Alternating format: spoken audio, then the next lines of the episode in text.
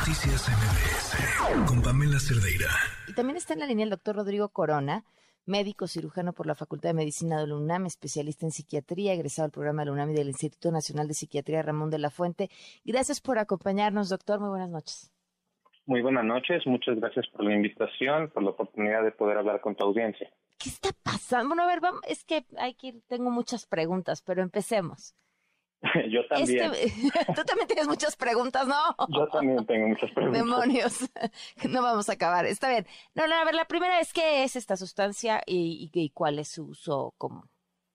Cuando está recetado, por supuesto. Si estamos hablando de clonazepam, la clonazepam es una benzodiazepina muy conocida en psiquiatría, que tiene bastantes décadas que se viene utilizando. Los agentes benzodiazepínicos tienen bastante uso tanto en neurología como en anestesia como en psiquiatría porque tienen acción como potenciador de tratamientos contra la epilepsia como anticonvulsivantes. Son relajantes musculares, pueden ser auxiliares en procesos anestésicos y en psiquiatría los utilizamos sobre todo para el manejo de la ansiedad y en algunos casos como inductores del sueño, como hipnóticos. Sin embargo, desde hace bastantes años se eh, se ignora que el mayor elemento que puede ayudarnos a conciliar el sueño es la higiene del sueño, el tener buenos hábitos para dormir. Claro. Y se utilizan, recaemos, yo no diría que nada más los, los jóvenes abusan de clonazepam, sino que muchos adultos, por distintos motivos, han eh, abusado del uso de clonazepam para tratar de controlar las horas en las que se quieren dormir.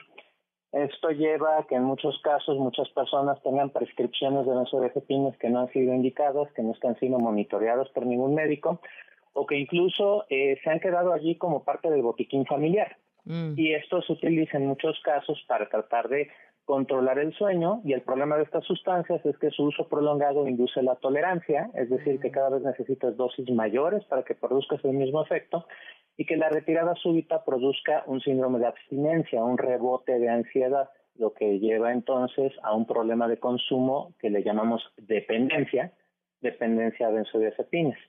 Sin embargo, pues su uso se sigue eh, llevando a cabo en, en, todas las prácticas porque pues son medicamentos que en muchas situaciones sí pueden resolver problemas de manera muy aguda. El, el asunto pues es el abuso de esta sustancia que es el que lleva a problemas médicos como este que estamos viendo en este retroviral. ¿Cuál es el riesgo eso justamente de utilizarlo así, de esta forma descontrolada?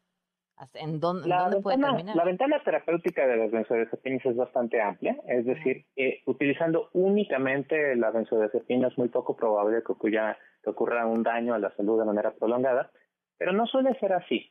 Eh, en este caso, como se está llevando a cabo el reto, eh, se corre el riesgo primero de accidentes, de que en esta sedación y el tratar de combatir el efecto hipnótico de la medicina, eh, pues las personas que lo están utilizando pueden estar sintiendo mareo, pueden tener inestabilidad postural y esto les puede llevar a tener caídas. Y las caídas a cualquier edad pueden producir traumatismos serios, traumatismos graves.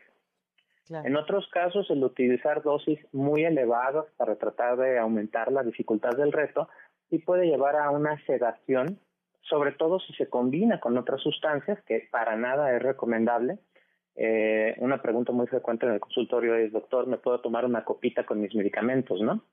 Y en el caso de las benzodiazepinas, la combinación de benzodiazepinas con otros agentes sedantes, como puede ser el alcohol, eh, sí pueden producir eh, efectos de sedación importantes y de depresión respiratoria. Lamentablemente eh, hay casos donde los pacientes pueden experimentar broncoaspiración, tener problemas respiratorios que sí pueden tener consecuencias mucho más serias, incluso fatales. Okay. Y la retirada súbita del medicamento puede producir ansiedad de rebote, es decir, eh, personas muy jóvenes que son vírgenes al, contacto con esta sustancia, que la usan porque es un reto, en el momento que pasa el efecto de la sustancia pueden experimentar mucho disconfort, mucho estrés, incluso experimentar una crisis de ansiedad y esto pues, los va a llevar naturalmente a una evaluación de urgencias. A ver, y ahí, ahí quería llegar, eh, porque mientras veía todos estos videos con testimonios de gente muy joven hablando acerca del medicamento, me brincó se está recetando cada vez más, con más frecuencia, personas más jóvenes. Hay un, han detectado algún, eh, bueno, que ya nos decían que venía a venir, ¿no? Pero un, problema de ansiedad en, esta generación, pues tras lo que acabamos de vivir todos?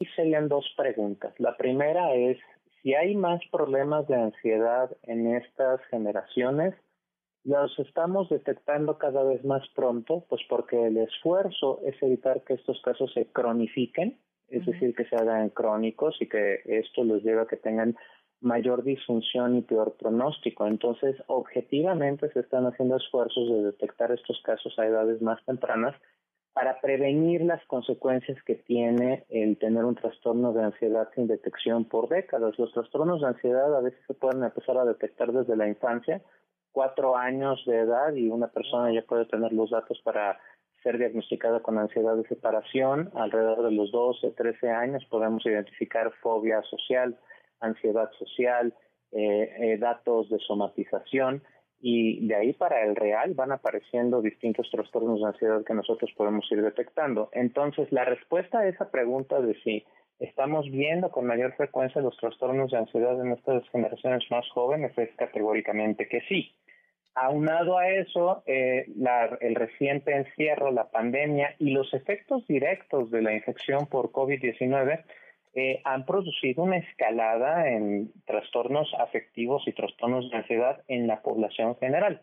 En el caso del encierro, porque está retirando varios de los agentes que naturalmente combaten la ansiedad, es decir, la interacción social, la convivencia con pares, el ejercicio físico al aire libre, el baño de sol, que todas estas son agentes que de manera natural nos protegen contra este tipo de episodios. La otra pregunta tiene que ver un poquito más con los hábitos de prescripción que pueden tener distintos nichos de los gremios médicos y el propio abuso que pueden tener los pacientes por cómo han conocido estas sustancias.